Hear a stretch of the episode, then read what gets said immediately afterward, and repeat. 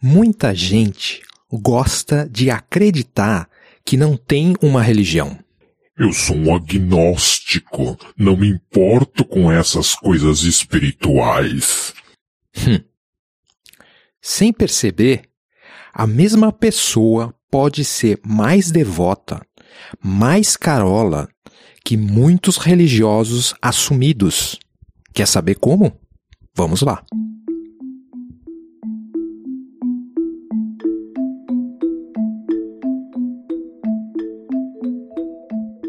Parece que ao longo do século XX, nós perdemos um pouco da capacidade de reconhecer o que é, afinal, ser religioso.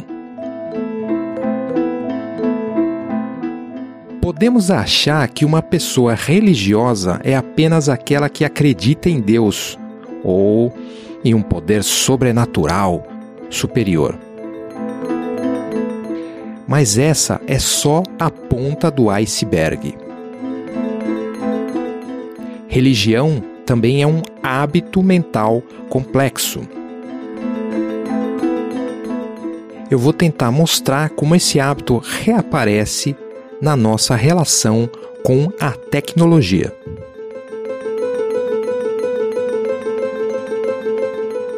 Vamos começar com o fanboísmo. Ele é uma espécie de versão secular do hábito dos cultos e seitas. Você se lembra da época em que as pessoas faziam fila para comprar um novo iPhone? Há apenas alguns anos, muitas pessoas entravam em dívidas, sofriam, passavam fome, ou melhor, jejuavam, não dormiam, tomavam chuva, apenas para ter a oportunidade de consumir em primeira mão um aparelho que era tido como um símbolo de status social. Hoje em dia, meio que rimos dessa atitude, mas mantemos o hábito. Ainda nos apoiamos em certas empresas para desenvolver autoestima, além do nosso sentimento de pertencer a uma comunidade e de estar ligado a algo superior. Da Marvel, da Apple à Tesla, precisamos de referências. Os fanboys não se contentam em comprar produtos. De alguma forma, precisam defender a marca e criticar concorrentes também. É um jeito de se auto-afirmar. A empresa suprema, a tecnologia criadora, nem precisa ajudar os seus fiéis. Pelo contrário, pode parecer um ser totalmente indiferente, um ditador, um ser misterioso ou até maldoso.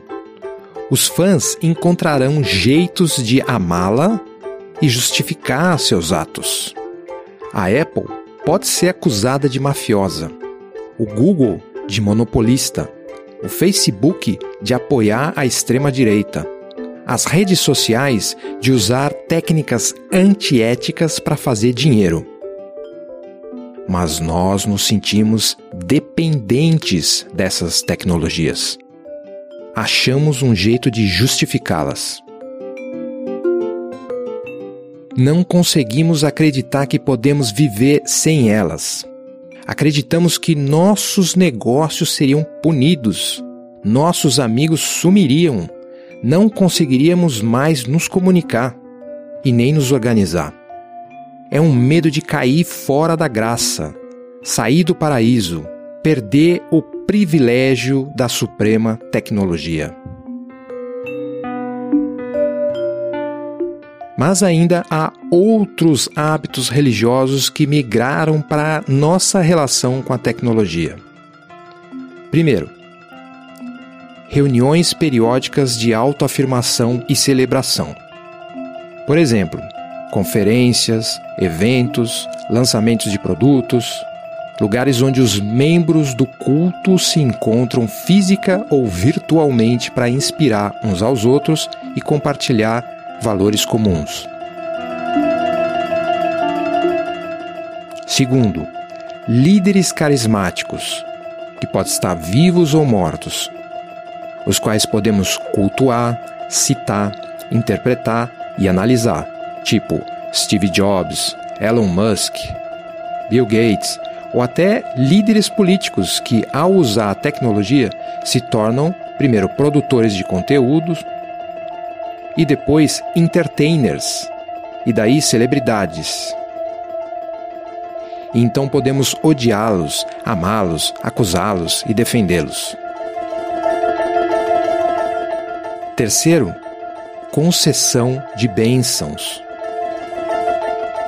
Por exemplo, o surgimento de produtos considerados inovadores, disruptivos, divisores de água. O culto da nova versão e da inovação.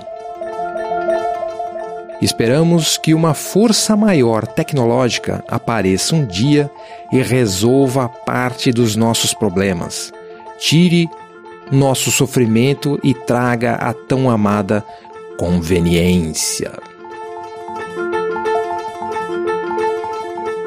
Quarto, recriação da nossa história. Olhamos para trás e recriamos as nossas narrativas. Por exemplo, a época bárbara antes da internet, o imenso progresso que temos hoje em dia com ela e a bem-aventurança que virá quando conseguirmos usá-la corretamente nós tentamos ofuscar a complexidade da nossa relação com a tecnologia e apenas classificá-la nesse simplismo de melhorou ou piorou a nossa vida. E para não nos estendermos demais, vamos parar no simbolismo. Assim como nas religiões tradicionais, a tecnologia também usa imagens, logotipos, música e repetição constante de certos slogans para definir a identidade de um determinado grupo. Antigamente, os papas patrocinavam estátuas, catedrais, pinturas. Hoje, as corporações usam logotipos, jingles, parques temáticos, merchandising, grandes lojas e o marketing em geral. É claro, estou longe de ser o primeiro a dizer que direcionamos os nossos hábitos religiosos para a tecnologia. E certamente não sou aquele que melhor expôs essas ideias. Mas minha tentativa aqui é tentar criar, pelo menos para mim mesmo, uma visão um pouco menos irracional a respeito da tecnologia.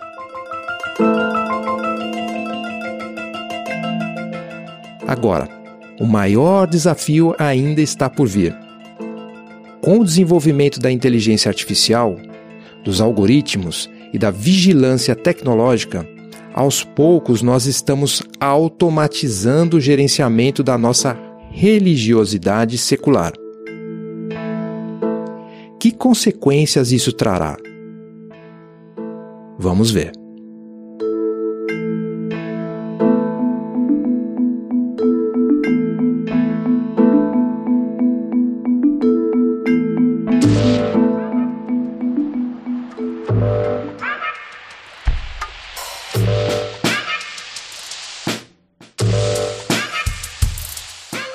Oi, eu sou Eduardo Fernandes, as pessoas me chamam de Eduf e eu produzo esse podcast que você está ouvindo, o Monólogo Estéreo. Para você conferir uma transcrição do que foi dito aqui, é só passar em eduf.me. Você também pode mandar uma mensagem de voz que eu posso colocar aqui como comentário. Também pode comentar no e-mail monólogoestéreo.gmail.com. Você pode assinar a minha newsletter e apoiar esse trabalho, que é bastante importante para que a gente possa continuar fazendo ele regularmente e com uma boa qualidade. É só passar em eduf.me barra apoie. Beleza? Então, semana que vem a gente está de volta. Obrigado por ouvir e até lá.